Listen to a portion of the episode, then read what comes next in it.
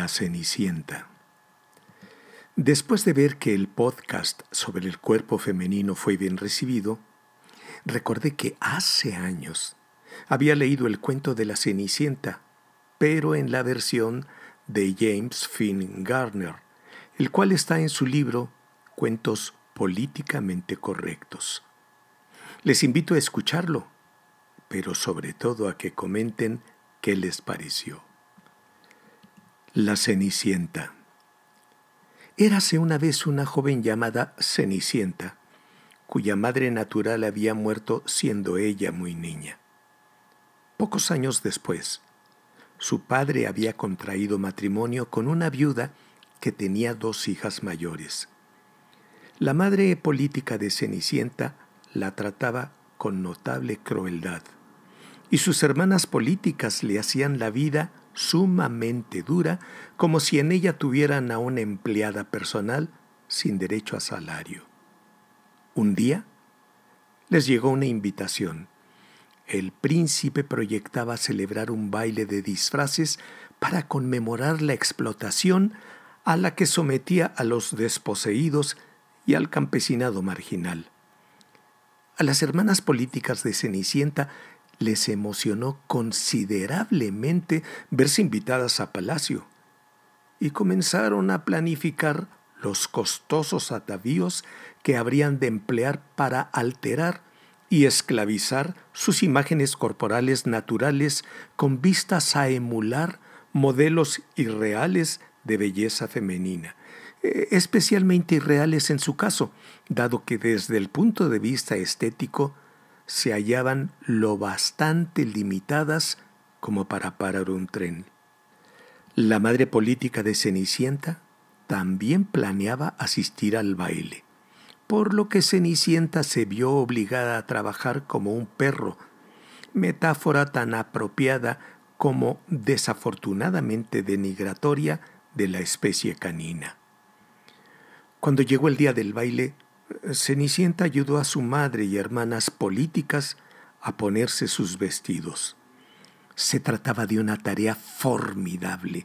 Era como intentar apelmazar cuatro kilos y medio de carne animal no humana en un pellejo con capacidad para contener apenas la mitad. A continuación vino la colosal intensificación cosmética proceso que resulta preferible no describir aquí en absoluto. Al caer la tarde, la madre y hermanas políticas de Cenicienta la dejaron sola, con órdenes de concluir sus labores caseras. Cenicienta se sintió apenada, pero se contentó con la idea de poder escuchar sus discos de canción protesta. Súbitamente, surgió un destello de luz y Cenicienta pudo ver frente a ella a un hombre ataviado con holgadas prendas de algodón y un sombrero de ala ancha. Al principio pensó que se trataba de un abogado del sur o de un director de banda, pero el recién llegado no tardó en sacarla de su error. Hola, Cenicienta, soy el responsable de tu padrinazgo en el reino de las hadas, o si lo prefieres, tu representante sobrenatural privado. Así que deseas asistir al baile, ¿no es cierto? ¿Y ceñirte con ello al concepto masculino de belleza? ¿Apretujarte en un estrecho vestido que no hará sino cortarte la circulación?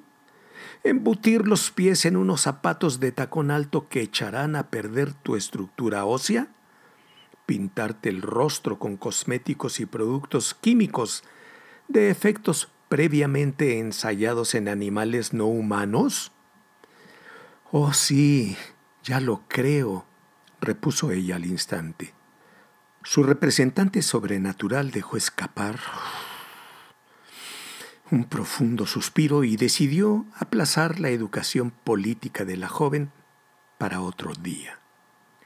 Recurriendo a su magia, la envolvió de una hermosa y brillante luz y la transportó hasta el palacio. Frente a sus puertas, podía verse aquella noche una interminable hilera de carruajes.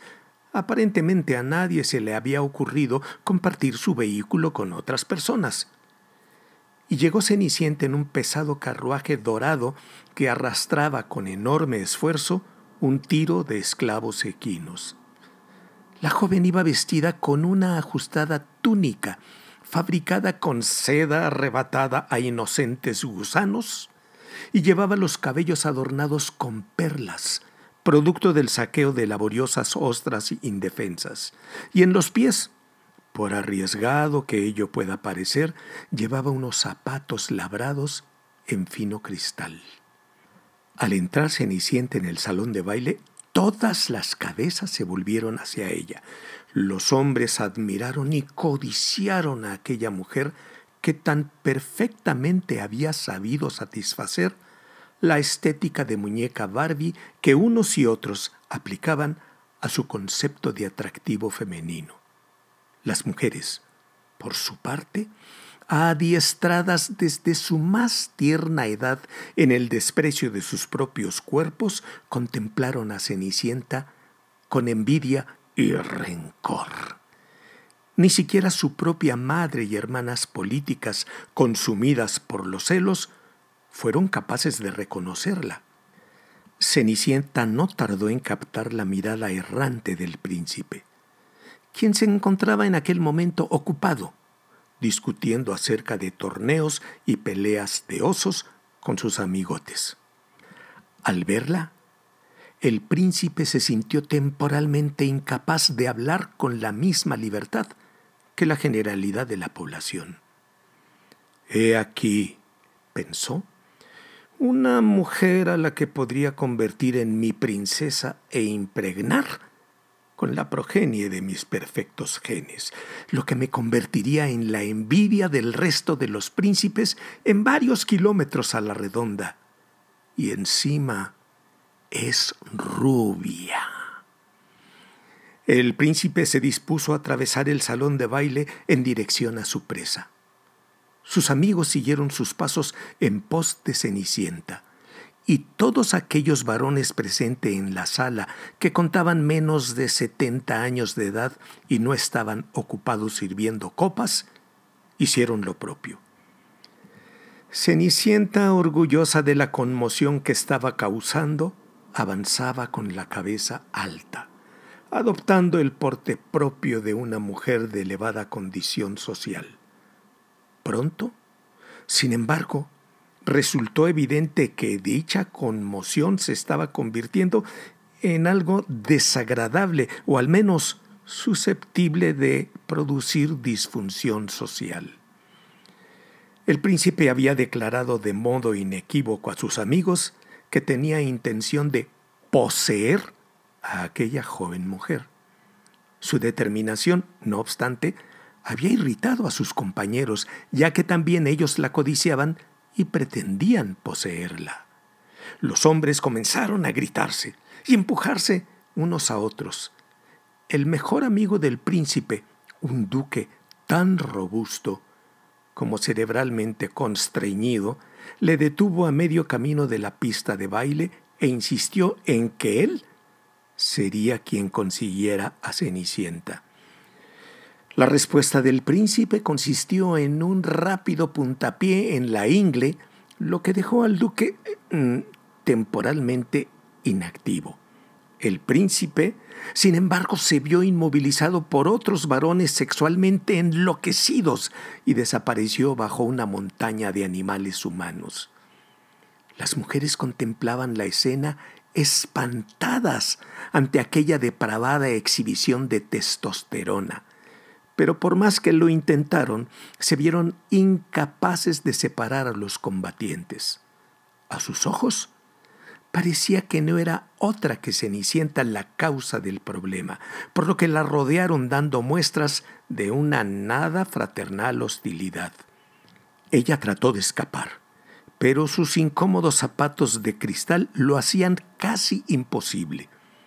Afortunadamente para ella, ninguna de sus rivales había acudido mejor calzada.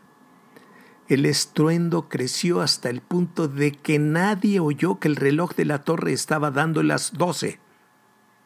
Al sonar la última campanada, la hermosa túnica y los zapatos de Cenicienta se esfumaron, y la joven se vio nuevamente ataviada con sus viejos harapos de campesina.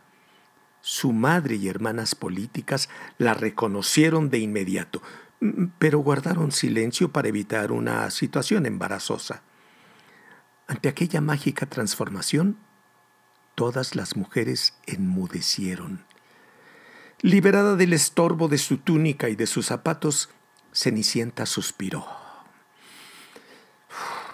Se estiró y se rascó los costados. A continuación sonrió, cerró los ojos y dijo, Y ahora, hermanas, podéis matarme si así lo deseáis, pero al menos moriré contenta. Las mujeres que la rodeaban volvieron a experimentar una sensación de envidia, pero esta vez enfocaron la situación desde una perspectiva diferente. En lugar de perseguir venganza, comenzaron a desprenderse de los corpiños, corsés, zapatos y demás prendas que las limitaban. Inmediatamente empezaron a bailar, a saltar y a gritar de alegría, pues se sentían al fin cómodas con sus prendas interiores y sus pies descalzos. De haber distraído los varones la mirada de su machista orgía de destrucción, habrían podido ver a numerosas mujeres ataviadas tal y como normalmente acuden al tocador. Sin embargo, no cesaron de golpearse, aporrearse, patearse y arañarse hasta perecer todos, desde el primero hasta el último. Las mujeres chasquearon los labios, sin experimentar remordimiento alguno. El palacio y el reino habían pasado a ser suyos. Su primer acto oficial consistió en vestir a los hombres con sus propios vestidos y afirmar ante los medios de comunicación que los disturbios habían surgido cuando algunas personas amenazaron con revelar la tendencia del príncipe y de sus amigos al travestismo. El segundo fue fundar una cooperativa textil destinada únicamente a la producción de prendas femeninas confortables y prácticas.